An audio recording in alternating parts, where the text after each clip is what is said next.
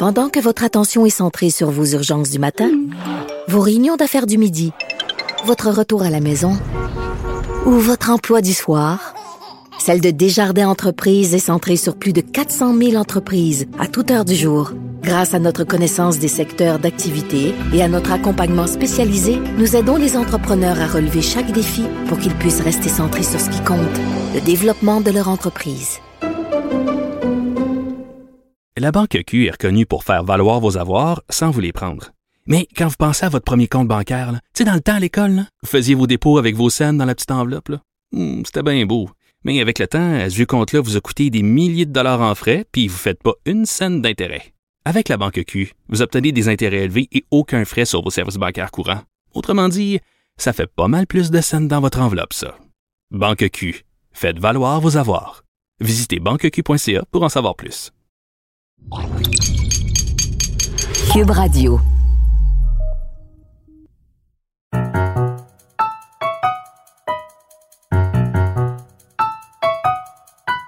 Ici Mathieu Boccoté et bienvenue aux Idées mènent le monde.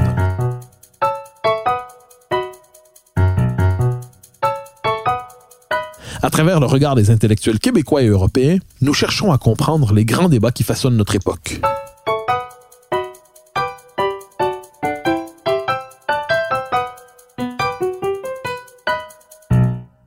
Au cours des six prochains mois, la vie politique française suscitera un immense intérêt chez ceux qui considèrent encore, avec raison, que la France demeure un des grands pôles à travers lesquels se définit la civilisation occidentale.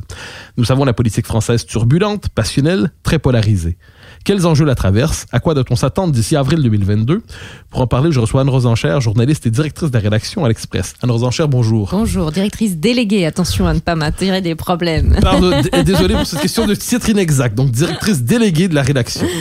Question première, nous sommes à six mois environ de la présidentielle en France. Alors je dirais, vu de près et vu de loin, tout à la fois, comment se présente-t-elle pour les Français en ce moment? On nous annonçait depuis quelques mois, quelques années même, la reconduction du duel Macron-Le Pen. L'hypothèse Zemmour est venue se mêler de tout ça. Tout semble aujourd'hui particulièrement confus. Comment la situation se présente-t-elle pour les Français aujourd'hui? Écoutez, c'est très clair. Elle se présente de façon totalement illisible. Mais véritablement, c'est-à-dire que qui euh, aujourd'hui euh, prétendrait euh, avoir la bonne clé de lecture pour savoir ce qui va se passer dans les six prochains mois, euh, vous mentirez, franchement.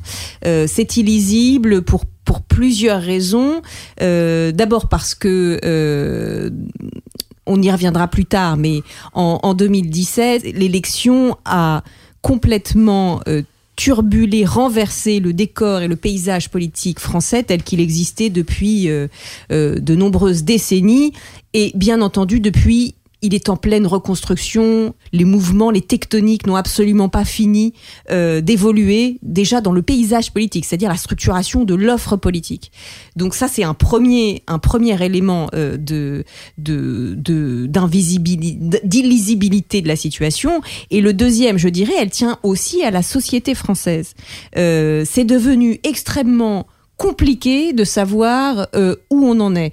Premièrement, d'abord parce que je pense que les corps intermédiaires s'étant complètement effondrés en France comme dans d'autres pays, hein, donc ces, ces, ces, ces, institutions indépendantes censées pouvoir intercéder entre le peuple et les élites, c'est comme ça que elles sont définies. Il y a les partis politiques, la presse, euh, les magistrats, euh, et, si vous voulez, ces, ces espèces de, ponts euh, ne fonctionnent plus pour des raisons qui leur sont propres et aussi parce que les gens s'intéressent de moins en moins à la vie civique, à la vie sociale. Donc ce sont aussi des intéressés des, des corps intermédiaires. Et donc les capteurs ne sont plus trop là.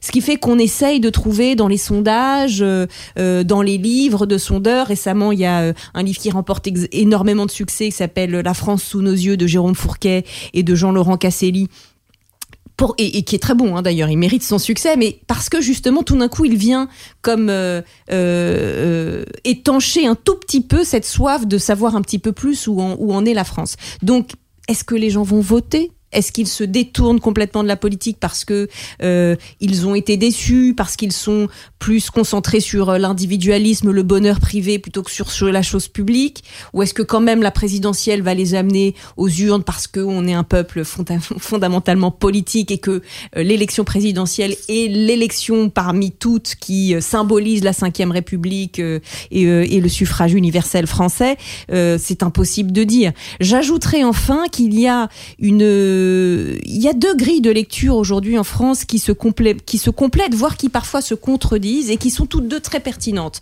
Et donc je dirais que parfois on a du mal à trancher quand on essaye d'y voir clair. Il y a celle, je citais Jérôme Fourquet à l'instant, de l'archipélisation de la France, c'est-à-dire euh, le fait que justement l'effondrement de certains corps intermédiaires, de, de, l'Église, euh, de l'école, etc., et euh, l'avènement de l'individualisme et de la société de consommation ont émietté euh, les sociétés en différentes tribus, en différents archipels, euh, euh, enfin îles d'archipels, qui font qu'aujourd'hui euh, finalement, euh, le, le- la lecture est complètement euh, brouillée par le fait que chacun a des aspirations contradictoires, hybridées, un peu folles, qui ne répondent plus du tout aux grandes catégorisations antérieures. Et donc vous avez cette lecture-là qui, je pense, est quand même très pertinente. Quand on lit ces livres, on voit qu'émergent comme ça des tribus très fortes. Et de l'autre côté, vous avez, je dirais, la lecture Guillouis, euh, du Christophe géographe Guillouis. Christophe Guillouis, qui a théorisé euh, depuis 30 ans sur les fractures euh, françaises, sur la, naissance d'une France périphérique comme ça aux marges des grandes métropoles où se concentrent les richesses du tertiaire et de la culture, euh, et qui lui dit, en fait, cette lecture-là empêche de voir le diagnostic euh, principal, qui est qu'il y a aujourd'hui euh, les, euh, les perdants de la mondialisation contre les gagnants de la mondialisation. Les perdants de la mondialisation étant toute cette euh, France qui n'a pas bénéficié euh, de la tertiarisation des sociétés occidentales, qui a été chassée euh, des métropoles par le prix, euh, prohibitif de l'immobilier euh, et qui euh, demande aujourd'hui non seulement son, son droit de boucler les fins de mois, mais aussi surtout le droit d'être intégré so- socialement, culturellement à la société, qui ce sont les cocus en fait des 30 dernières décennies, et qui a du mal à se projeter dans un avenir euh, meilleur que ce qu'ils vivent aujourd'hui, et surtout qui ont du mal à projeter leurs enfants dans un avenir meilleur que ce que eux ont connu. Et ça, c'est une impasse, quelque chose qui conduit euh, à une espèce de destin commun et de diagnostic commun qui est une force politique, dit-il, et qui finalement, si elle allait voter d'un seul homme, serait majoritaire dans le pays. Et de l'autre côté, on va pas faire euh, le profil des, gagnants de la mondialisation, on les connaît, sont, sont les, les, les, les everywhere, comme les les anywhere, comme les a appelés euh, David Goodhart, c'est-à-dire les gens euh, qui, qui sont dans les métropoles, qui ont plutôt gagné par, cette ouverture de richesse de la mondialisation, etc. Et qui, grosso modo, à la dernière élection, ont voté Emmanuel Macron. Ces deux lectures euh, sont, je crois, assez pertinentes, se contredisent, se complètent, et ça donne parfois, dit, je vous dirais, ah bah Christophe Guillouis a raison, il se passe quelque chose qui fait qu'un jour ou l'autre, euh, si on n'y fait rien, la France connaîtra euh, ce qu'ont connu les États-Unis avec Donald Trump ou ce qu'ont connu euh, les, les, les Britanniques avec euh, avec euh, avec Boris Johnson, c'est-à-dire finalement la prise de pouvoir dans les urnes d'un bloc majoritaire populaire. Et de temps en temps, je ne le vois pas arriver et je me dis plutôt que c'est Jérôme Fourquet qui a raison dans sa grille de lecture et que finalement euh, il y a une segmentation aujourd'hui euh, euh, de, la société qui fait qu'à la fin, ce sont les plus mobilisés dans les urnes et le camp, on va dire, de la stabilité légitimiste qui finit par l'emporter à chaque fois. Alors, en 2017, ces deux diagnostics existaient déjà pour parler de la société française. Ces deux grilles de lecture cohabitaient, s'entrechoquaient et ainsi de suite. Vous avez évoqué la possibilité qu'un jour le bloc populaire, s'il votait d'un seul bloc, se retrouve majoritaire. En 2017, Marine Le Pen a cherché à incarner ce bloc populaire. Elle a même emprunté cette rhétorique. Elle s'est délivrée euh, à la fois de la référence à la droite. Elle a voulu se détacher de la question identitaire pour devenir vraiment le, on pourrait dire la candidate du parti populiste transidéologique. Elle a flirté avec la France insoumise. Et pourtant, au final, elle a eu 35% environ. Alors, euh, comment expliquer le fait que ce bloc populaire soit potentiellement majoritaire, mais que politiquement soit condamné aux avortements répétition? Il y a plusieurs raisons. Je dirais la première, euh, Marine Le Pen, d'abord, elle hérite d'un nom euh, qui, qui, qui continue, même si son parti dans la, dans la, dans son, dans son corpus idéologique, dans ses discours, euh, a fait le travail de dédiabolisation, comme on, comme on l'appelle euh, ici. le nom de Jean-Marie Le Pen continue de, je pense quand même, de, de, de, bloquer certaines personnes qui se disent je peux pas, je peux pas voter pour, pour un Le Pen, je peux pas faire un vote Le Peniste parce que contrairement à ce que parfois euh, certains euh, parmi l'élite, le, le, le, peuple n'est pas euh, tout entier raciste, xénophobe, que sais-je, et plutôt, bah, il y en a certains que ça rebute, voilà, de mettre encore aujourd'hui, bien entendu, un bulletin avec écrit Le Pen dessus. Je dirais la deuxième chose, c'est elle a été très mauvaise. Enfin, il faut se souvenir euh, de, de, de, notamment du, de, de l'entre-deux-tours où on a assisté à un crash industriel. Euh, c'est Marcel Gaucher qui, dans son dernier livre, a hein, une formule que je trouve extraordinaire, il dit Marine Le Pen a réussi la performance par son incompétence de faire honte à son propre électorat. Donc, je pense que par ailleurs, euh, on a, elle a, elle a un vrai souci de, de crédibilité, de compétence, et, et, et, quand même, quand le peuple français élit quelqu'un à sa tête, il a envie euh, d'être rassuré sur la compétence de la personne à diriger, euh, à, présider au destin de son pays. Euh, et enfin, dernière chose, je dirais, le mécanisme, on a parlé des États-Unis, on a parlé des, du Royaume-Uni, qui sont deux pays qui ont un bipartisme.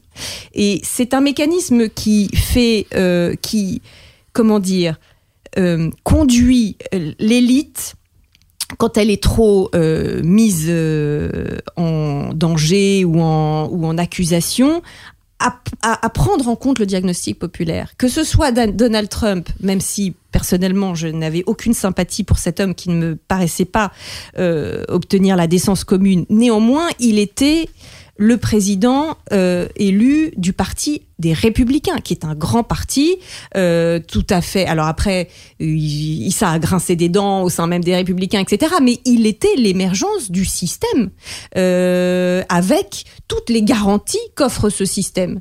Euh, de même, Boris Johnson, euh, on va pas refaire le pédigré de Boris Johnson, mais c'est l'élite absolue, c'est c'est c'est c'est Eaton, etc.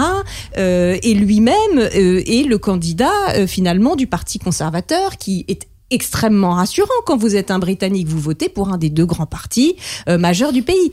En France, ça n'est pas du tout la même chose. C'est une aventure, c'est aventureux, euh, avec en plus une personnalité qui ne qui ne qui ne rassure pas et qui porte le nom euh, le plus diabolique de des dernières décennies euh, dans la politique française. Donc, si vous voulez, euh, si on reprend la thèse de Christophe Guilluy, par exemple, qui dit que le peuple se saisit de marionnettes de ce qu'il a sous la main pour pouvoir faire valoir ses diagnostics, euh, le peuple n'a pas trouvé sa bonne marionnette.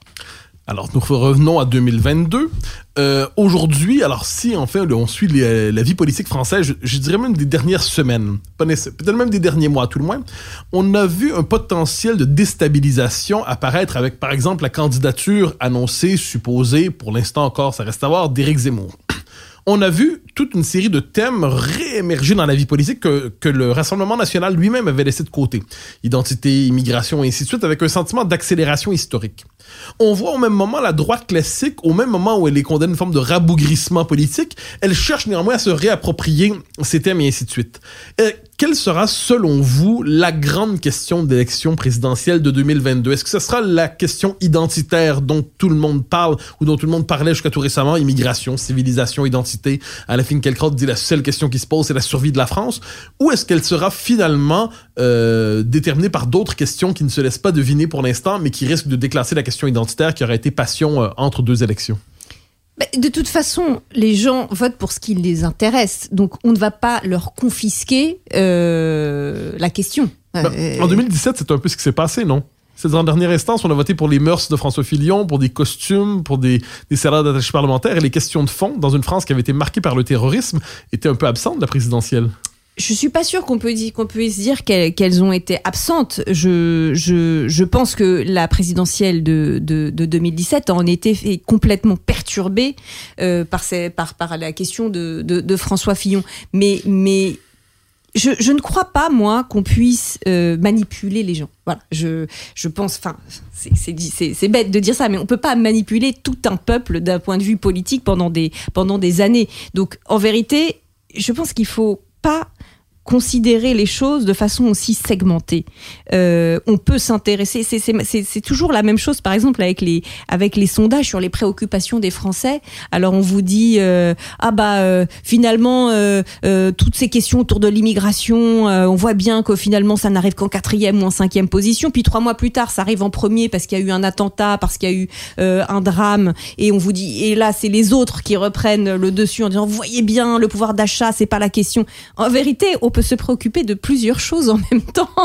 Et je pense que c'est le cas pour la majorité des Français. Donc c'est pas parce que, en effet, souvent dans les enquêtes arrive le pouvoir d'achat parce que vous avez quand même envie à la fin du mois de pouvoir euh, manger et nourrir vos enfants et même leur acheter des choses pour leur faire plaisir que euh, l'immigration n'est pas un sujet pour vous, par exemple. Donc au cours de, autour de quoi ça va se focaliser et se cristalliser dans la campagne? Je suis incapable de vous le dire parce que ça peut aussi être des raisons euh, d'actualité. Euh, ça peut, euh, est-ce que qu'est-ce qui va se passer avec le Covid? Qu'est-ce qui va se passer? Mais je pense que de toute façon, les gens regardent ce qui les intéresse. Donc, et si et s'ils ne trouvent vraiment rien dans la campagne qui les intéresse, ils s'abstiendront. Euh, après, je, je, je comprends pas cette, cette guerre dans laquelle il faudrait, faudrait trancher entre la question euh, sociale, entre guillemets, et la question euh, identitaire. Pour moi, euh, il est évident que les, le chambardement des trois dernières décennies, il est il est à la fois dans l'avènement d'un modèle économique unique qui est la mondialisation et qui a entraîné tout ce dont on a parlé euh, précédemment, et d'un modèle culturel, civilisationnel unique qui est le multiculturalisme, et qui, quand il arrive en France, fait plonge aussi un certain nombre de personnes dans le désarroi. Ce sont ces deux euh, grand chambardement qu'il nous faut gérer aujourd'hui, sans se dire parler du pouvoir d'achat, euh, c'est une c'est une diversion et inversement, parce que les deux camps se, se renvoient cet argument à la figure. Alors l'histoire de la politique française, vue de loin, c'est l'histoire du clivage gauche-droite. C'est-à-dire, on peut dire que c'est ici que ce clivage est apparu et qu'il ne cesse de se réinventer d'une manière ou de l'autre. L'histoire des 15 dernières années, c'est une volonté de remplacer le clivage gauche-droite par des tonnes d'autres clivages. Il y a eu le clivage souverainiste, euh, européiste ou mondialiste, il y a eu le clivage euh, identité-diversité, il y a eu le clivage conservateur-progressiste ou progressiste-populiste, euh, et j'en oublie probablement plusieurs. Est-ce qu'aujourd'hui, on peut dire qu'un clivage s'impose plutôt que les autres, ou sommes-nous aujourd'hui témoins d'un retour simplement du fameux clivage gauche-droite sous de nouveaux habits? Je pense que pour l'instant, ça revient à la question qu'on s'est posée au départ. C'est-à-dire, est-ce que le clivage gauche-droite a explosé au profit d'un émiettement, de quelque chose qui ne se restructure pas autour d'un axe, on va dire? Ou est-ce qu'il y a désormais euh, un axe euh, qui prévaut? Euh, moi, je, je, je pense que, en tout cas, une masse critique, c'est désormais reconfiguré autour d'un axe non pas horizontal de la gauche et de la droite, mais vertical euh, de, de, de, son destin euh, dans, le, dans, le, dans le monde euh, transformé tel qu'on l'a décrit. Et c'est vrai que c'était très marquant de voir, je me souviens notamment aux, aux européennes, parce que c'était euh, les, les élections qui ont qui ont suivi toutes les gilets jaunes. Euh, je me souviens d'un graphique absolument, euh, pour moi, terrifiant parce que ça veut dire qu'il y a un problème profond dans la société du vote selon le CSP entre Marine Le Pen, enfin entre le parti Le Peniste et euh, la République en marche. Et c'était deux courbes qui se croisaient de façon quasi symétrique, comme si on avait son candidat en fonction de ses revenus.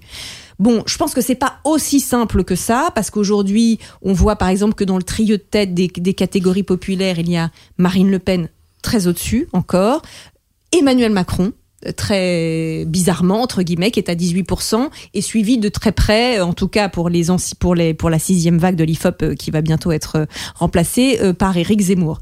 Donc euh, je suis pas sûre que ce soit la grille unique, en tout cas pour, euh, pour, relire ce pour relire ce clivage. Pour que réapparaisse un clivage gauche-droite, qui à mon avis peut continuer d'exister. Il, y a un clivage gauche-droite un peu zombie en France encore aujourd'hui. Mais il faudrait qu'il y, ait une gauche et une droite, quoi. Mais pour l'instant, euh, dans la production euh, idéologique, politique, ben, politique plutôt, les deux camps sont extrêmement faibles.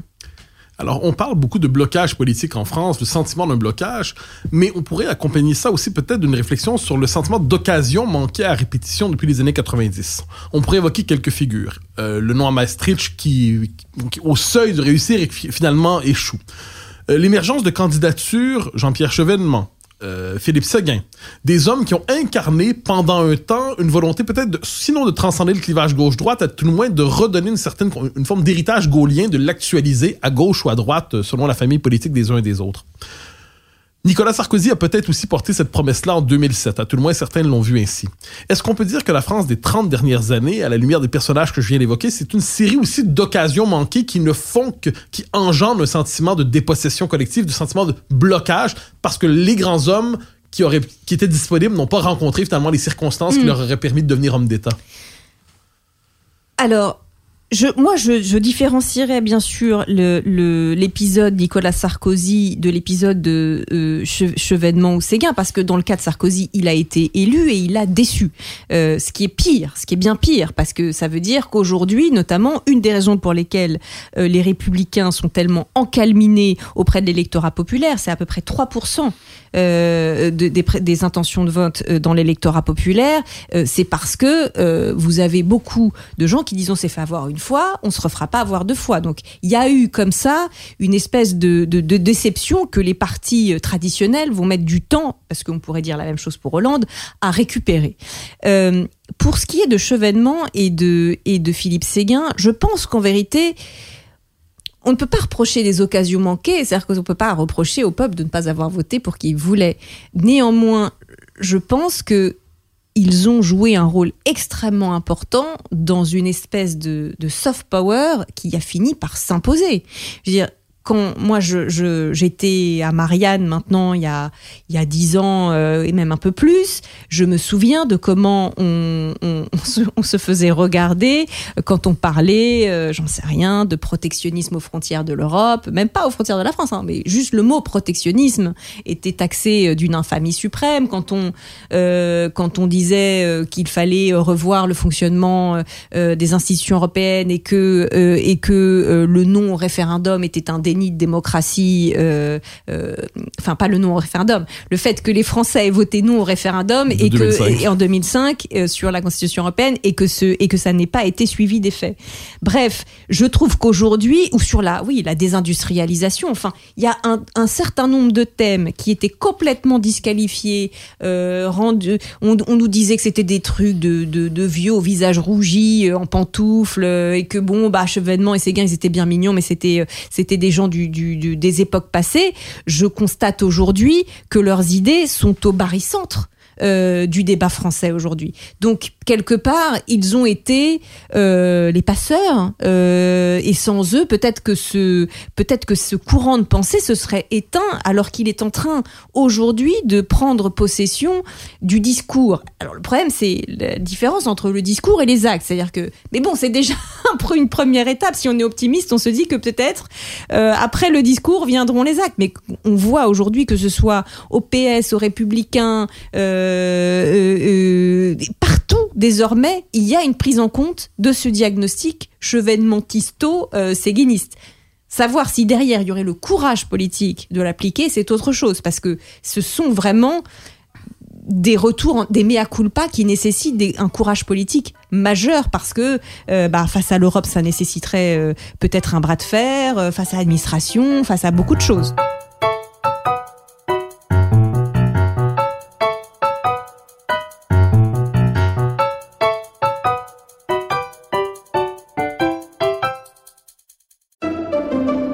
Pendant que votre attention est centrée sur vos urgences du matin, vos réunions d'affaires du midi, votre retour à la maison ou votre emploi du soir, celle de Desjardins Entreprises est centrée sur plus de 400 000 entreprises à toute heure du jour. Grâce à notre connaissance des secteurs d'activité et à notre accompagnement spécialisé, nous aidons les entrepreneurs à relever chaque défi pour qu'ils puissent rester centrés sur ce qui compte, le développement de leur entreprise. La Banque Q est reconnue pour faire valoir vos avoirs sans vous les prendre. Mais quand vous pensez à votre premier compte bancaire, tu sais, dans le temps à l'école, vous faisiez vos dépôts avec vos scènes dans la petite enveloppe. Hmm, C'était bien beau. Mais avec le temps, ce vieux compte-là vous a coûté des milliers de dollars en frais, puis vous ne faites pas une scène d'intérêt. Avec la banque Q, vous obtenez des intérêts élevés et aucun frais sur vos services bancaires courants. Autrement dit, ça fait pas mal plus de scènes dans votre enveloppe, ça. Banque Q, faites valoir vos avoirs. Visitez banqueq.ca pour en savoir plus. Imaginez ça, un podcast, un balado où les animateurs ne font que boire du vin, parler de vin, faire des entrevues, recevoir des invités qui font du vin, qui servent du vin. Seigneur, c'est le bonheur. C'est que du bonheur. Avec Nadia Fournier, Patrick Désy, salut Pat. Hey, c'est désagréable, hein, comme métier. Ah, je te dis. C'est ça, à chaque semaine, le balado des méchants raisins, une production Cube Radio, disponible sur cube.ca et sur l'application Cube. Santé. S'intéresse à la politique française depuis quelques semaines rencontre un nom à répétition, Éric Zemmour. Euh, il y a deux semaines, ou tro- trois semaines, plusieurs l'imaginaient au deuxième tour de la présidentielle. Aujourd'hui, euh, sa situation semble plus compliquée. Euh, à tout le moins, il rencontre ses premiers véritables obstacles dans sa campagne. Euh, au-delà de l'appréciation des uns et des autres du personnage, comment expliquer l'émergence politique de Zemmour, qui était jusqu'à tout récemment un éditorialiste, un écrivain, un commentateur, et qui a réussi pour l'instant, tout le moins, à s'est projeté en politique. Comment expliquer la réception finalement assez favorable d'une partie de l'électorat, à dire ben, finalement c'est un candidat crédible et on va l'avant, on va le suivre pour un temps tout le moins dans cette aventure? Je pense qu'il y a euh, en France comme le spectre de la Ve République qui hante. Euh, parce que la Ve République, c'est donc euh, l'idée, pour la résumer, le, le général de Gaulle disait, euh, pour résumer le président euh, en Ve République, c'est un homme euh, choisi, euh, c'est l'homme de la nation, j'adore cette expression, l'homme de la nation, euh, choisi par elle-même pour répondre de son destin. Voilà. Et euh, cette espèce de Marcel Gaucher dit que c'est presque un populisme ontologique de la Ve République dans cette rencontre de peuple, du peuple avec, euh, avec, un homme ou une femme. Nous n'arrivons pas à en faire le deuil. Euh, nous, nous y sommes attachés et pourtant les partis tels qu'ils sont devenus sont des tue-l'amour de la, de la politique euh, façon Ve République parce que vous avez les primaires, alors les primaires et les primaires ou les congrès ou que sais-je, pour qui a pu regarder, je pense qu'on le fait pas au Canada, mais pour qui a pu regarder un petit peu ceux de, des républicains ces dernières semaines, vous ne pouvez pas trouver plus tue l'amour euh, que, que cela. On a l'impression d'une espèce de grand oral entre des gens qui vont vous sortir des, euh, des, des, des réformes techniques sur je ne sais pas quoi. Donc, forcément, ça, ne- correspond pas à cette envie, à cette aspiration-là. Ce qui fait qu'à chaque fois que vous avez une aventure solo euh, d'un tribun qui dit mais moi je suis je suis en dehors de ces partis euh, et je parle un peu mieux que les autres et j'essaye de prendre de la hauteur, euh, vous avez un frémissement. Euh, on peut rétrospectivement euh, expliquer la victoire d'Emmanuel Macron comme ça, hein, je veux dire typiquement. Et c'est pas un hasard si en effet les équipes d'Éric Zemmour sont euh, braquées sur l'expérience Macron de 2017 parce qu'ils essayent de refaire la même, pas dans le même camp politique, mais ils essayent de refaire la même. Donc moi c'est comme ça que je l'interprète premièrement et deuxièmement aussi. Je pense que sa radicalité qui est en train de le de servir aujourd'hui, l'a servi dans un premier temps, pas forcément parce que tout le monde était d'accord jusqu'au jus- jusqu'au bout avec la radicalité de ce qu'il dit, mais parce qu'il y a cette idée que désormais ce qu'il manque le plus dans notre personnel politique, c'est le courage. C'est le courage de de l'action et de et de rendre possible ce que l'on dit euh, dans la communication politique. Euh, et euh, hélas, le personnel politique ces dernières euh, années a plutôt, c'est plutôt illustré par son manque de courage. C'est-à-dire, on a l'impression qu'on parle, on parle, on parle, on fait des diagnostics à longueur de journée, on est de plus en plus euh, euh, radicaux, euh, cash dans ce qu'on dit, parce que contrairement à ce qu'on dit, c'est c'est pas la bien-pensance qui est qui est qui est en, en, en, progression dans le discours politique, c'est même plutôt des choses cash qu'on n'aurait jamais dit il y a 10 ou 15 ans, mais que derrière, bah, Sarkozy en est vraiment l'illustration, on finit par euh, faire euh, de, la, la bonne vieille politique euh, bah, pragmatique, comme on dit, euh, qui revient sur à peu près tout ce qu'on avait dit pendant la campagne. Et donc, je pense qu'il y a eu cette idée de dire, mais si lui, il dit, il va jusque-là sur les plateaux et qu'il est prêt à se prendre tout ça, euh, peut-être qu'il aura le courage de faire. Peut-être qu'il y a eu quelque chose comme ça qui s'est passé. Je pense qu'aujourd'hui, ça le dessert. Mais vraiment, parce que il, pour reprendre l'expression que que j'ai utilisée à propos de Donald Trump tout à l'heure, euh, il y a besoin d'une décence euh, minimum, euh, d'un ethos où on va faire confiance, où on sait qu'on n'ira pas trop loin, on va pas mettre le pays dans un état euh, de guerre civile permanente. Et, et, et je pense qu'Éric Zemmour ne rassure pas du tout là-dessus. Je veux dire, quand il fait des sorties qui n'ont pas le sens commun euh, sur Jean-Michel Blanquer pour le, pour le pour le pour le comparer à Mengele, alors ça c'est auprès d'une certaine partie de l'électorat que ça aura fait dresser les cheveux sur la tête, mais ça suffit déjà pour certains disent non non, bah, je vais pas faire. Ça, c'est complètement clownesque, c'est gaguesque, on va pas aller là-dedans, c'est c'est c'est pas un président de la République qui peut dire ça. Euh, quand il fait, euh, je pense le Bataclan aussi à mon avis, c'était une erreur euh, de sa part, euh, mais mais c'est conforme à ce qu'il pense, hein, donc euh, et c'est conforme à sa radicalité, à son envie d'aller jusqu'au bout et de démontrer qu'il a raison euh, parce que il déroule un axiome et qu'il ne supporte pas se faire amender par la réalité des faits, d'une nécessité de de, de, de, responsabilité du discours politique qui fait qu'on ne dit pas tout ce qu'on pense tout le temps, par exemple. Euh, eh bien, je pense que c'est en train de le, c'est en train, sans parler euh, du, de la partie euh, gaguesque, enfin pas, c'est pas gaguesque d'ailleurs, mais mais mais mais mais de sa vie privée, j'ai l'impression que voilà le le soufflet le, le, le soufflet est en train de retomber. Après, je vous le disais en début de, podcast, euh, bien malin qui peut prédire ce qu'on en sera, ne serait-ce que dans deux ou trois mois.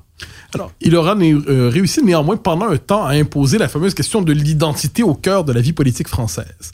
Mais la question de l'identité semble se présenter de manière assez contrastée d'une famille de pensée à l'autre. Pour certains, c'est la question de l'immigration, c'est-à-dire fondamentalement une immigration massive qui condamne peu à peu les Français à devenir minoritaires chez eux et étrangers chez eux.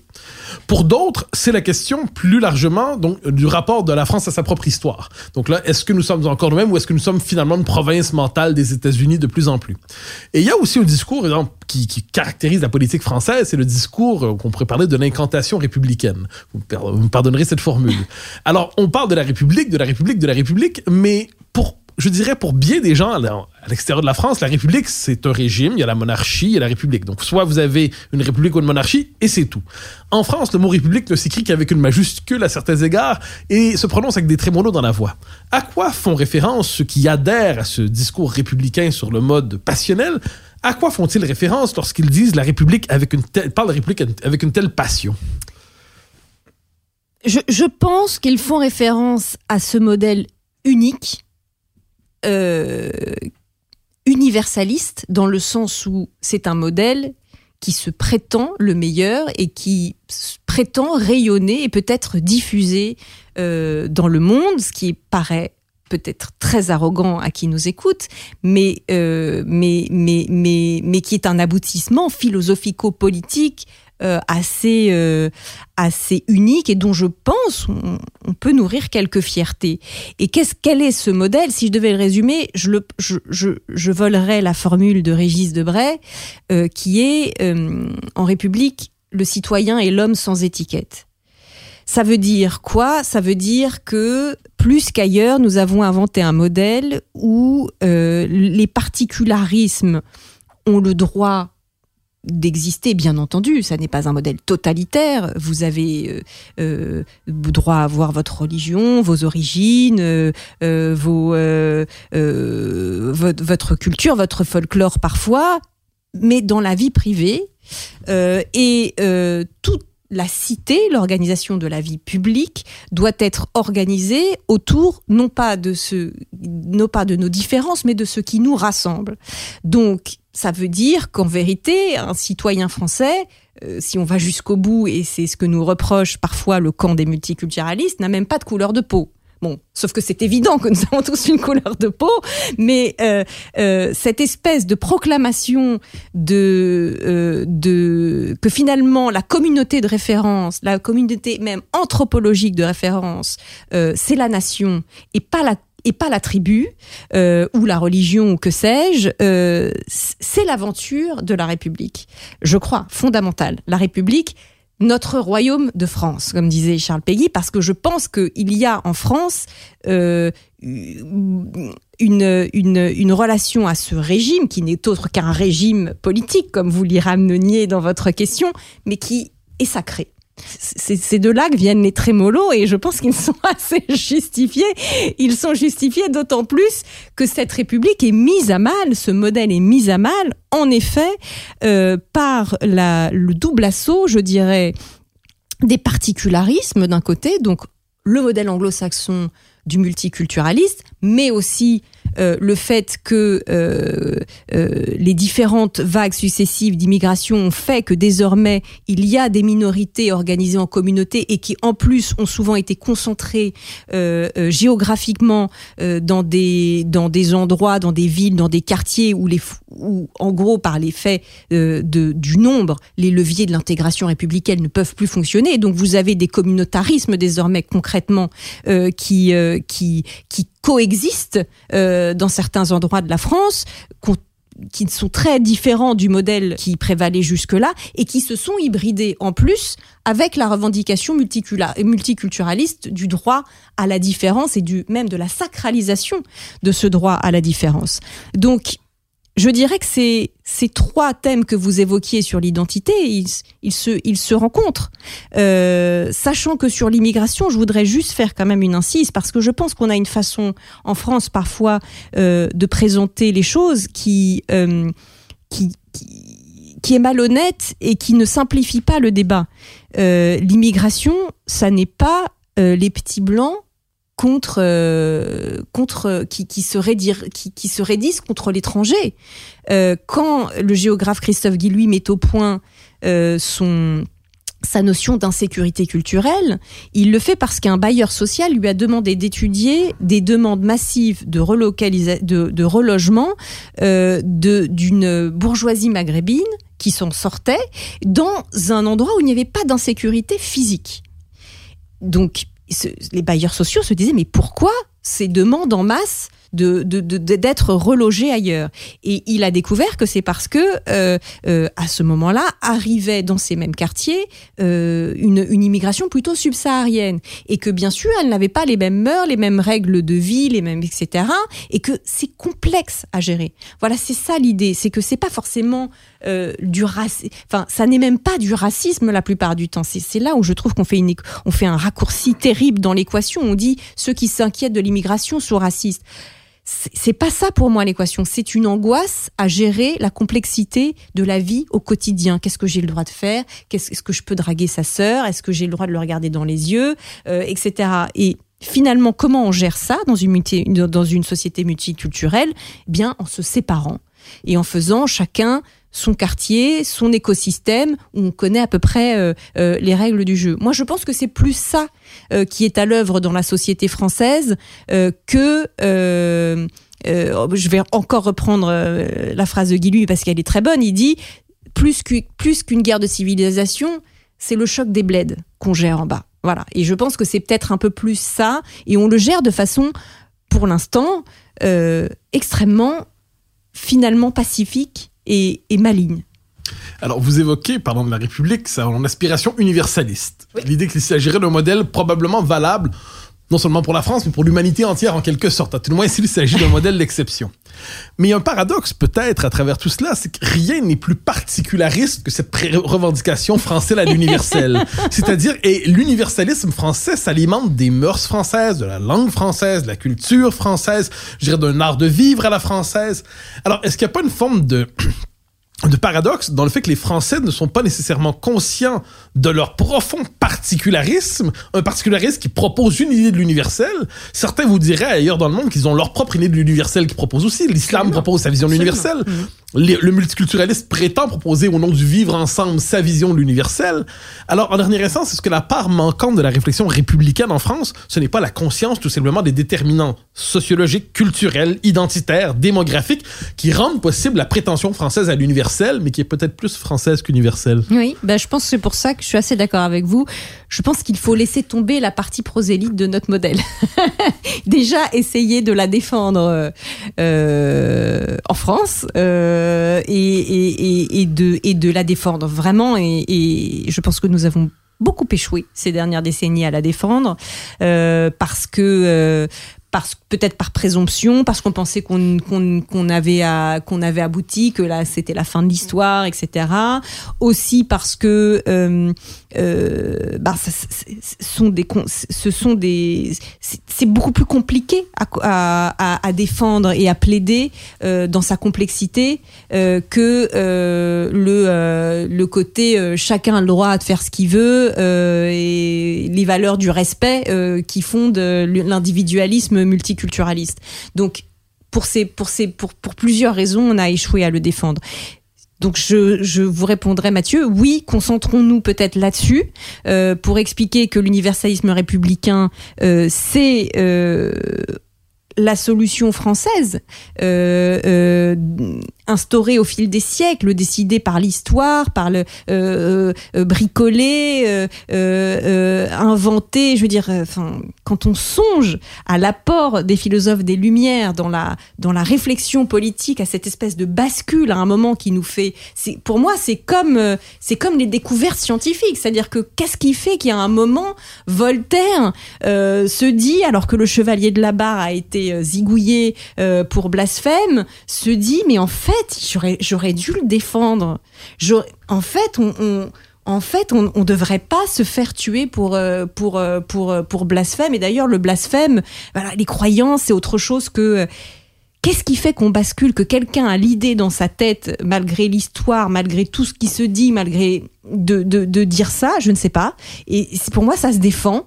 Et, tout retour en arrière serait serait d'une tristesse et en plus, à mon sens, un danger. C'est-à-dire que quelque part, je pense, je ne juge pas.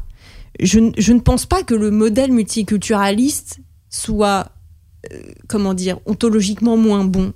Après tout, non mais si, les États-Unis font mieux comme ça, moi je vais pas appliquer l'universalisme républicain aux États-Unis. Ils ont une autre histoire, ils ont une autre composition. Euh, euh, J'en sais rien. Il y avait la ségrégation encore dans les années 60. Je veux dire, c'est pas pour moi. Ce qui me fait peur, c'est l'importation d'un modèle sur une histoire et une sociologie, pour reprendre votre mot, qui n'est pas la même et qui, pour moi, ça c'est le vrai danger. Voilà, c'est le vrai danger. Et quand je vois parfois euh, que à quel point les néo-progressistes euh, sont le cheval de Troie pour l'islamisme, quand je le vois physiquement dans les manifestations, dans les slogans, dans dans les hybridations comme ça contre nature entre euh, vous avez tout d'un coup des militants euh, LGBTQ qui vont défendre euh, des, des, des, des positions euh, qui pourtant sont émis, émanent d'idéologies qui leur vaudraient à eux d'être jetés euh, du toit de, de, de- d'un gratte-ciel s'ils si, s'ils vivaient vraiment sous ce régime, je me dis qu'est-ce qu'on est en train de faire?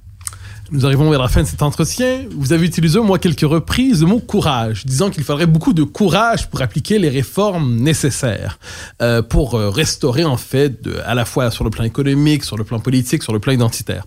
Alors, je vous pose la question simplement, ce- ce courage doit servir à quoi exactement? Quelles seraient les réformes nécessaires, les grandes décisions politiques courageuses, exigeantes improbables peut-être pour cela, qui seraient nécessaires pour redresser dans votre esprit la France telle qu'elle doit l'être?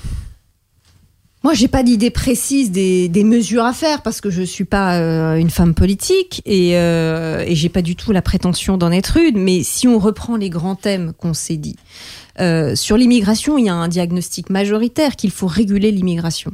Voilà. Euh, parce que le diagnostic majoritaire, il est que finalement, au cours des dernières décennies, nous n'avons pas euh, euh, bien mesuré et surtout nous n'avons pas bien organisé les flux qui arrivaient et ça pose aujourd'hui les problèmes dont on a parlé euh, de coexistence des, des, des, de- des cultures différentes avec toute la partie angoissante que ça peut avoir et, et, et de- mise en danger de notre modèle qui pour nous est en effet extrêmement angoissant. Donc sur l'immigration, je pense qu'il faudrait avoir le courage notamment d'aller contre parfois le monde économique. euh, qui euh, souvent s'est servi de cette immigration euh, bon marché pour pouvoir euh, euh, pallier les manques de main d'œuvre dans des secteurs qui refusent de s'adapter et de jouer finalement l'offre tout simple de enfin le jeu de l'offre et de la demande qui consiste à dire bah si nous avons des métiers très difficiles peu payés nous n'aurons pas de, de, personnes pour les remplir. Et donc finalement refusant de jouer le jeu qui consisterait tout simplement à augmenter les salaires ou à diminuer la pénibilité du travail, ils sont allés chercher euh, euh, la solution ailleurs. Donc ça, nécessiterait d'être courageux vis-à-vis de ça et vis-à-vis, je dirais, de la, de la disqualification morale euh, qui ne manquerait pas d'arriver de la part de gens qui pensent, en plus, ils ont enfin ils ont le droit, raison, non, mais ils ont le droit que tout ça est très grave. Ça nous permettrait entre nous, je pense, d'être moralement beaucoup plus propre sur la, la façon dont on traite qui est quand même euh, quelque chose, euh, enfin un totem français et je pense à juste titre, euh, qui est le droit d'asile. Euh, là aujourd'hui, tout est mélangé et je pense que nous traitons parfois de façon euh, assez peu correcte et inhumaine des gens euh, qui pourtant sont venus chercher en France quelque chose qu'ils sont que, que la France a promis par son projet de leur donner. Donc, euh, donc ça c'est une première chose. Et je dirais la deuxième chose euh, sur euh, concernant l'économie, le pouvoir d'achat, etc. Il y, a, pas mal de trucs à faire, mais je pense qu'on ne peut pas résoudre cette question de la désindustrialisation qui a tellement fait de mal à notre pays sans en repasser par au moins un protectionnisme aux frontières européennes. Et pour ça, eh ben, il va falloir euh, s'armer de courage et d'un et d'un rapport de force pour parler avec euh, nos amis allemands, euh, nos amis des Pays-Bas, et voir à la fin aussi peut-être se reposer la question de ce que c'est qu'une Europe à 27 avec un droit de veto. Est-ce que ça peut vraiment fonctionner dans un contexte mondial où on a besoin de prendre des décisions et de se projeter en tant que puissance pour cesser d'être les gnous de la géopolitique mondiale? Anne Rosencher, je vous remercie pour votre passage. Je vous démène le monde. Merci infiniment. Merci à vous.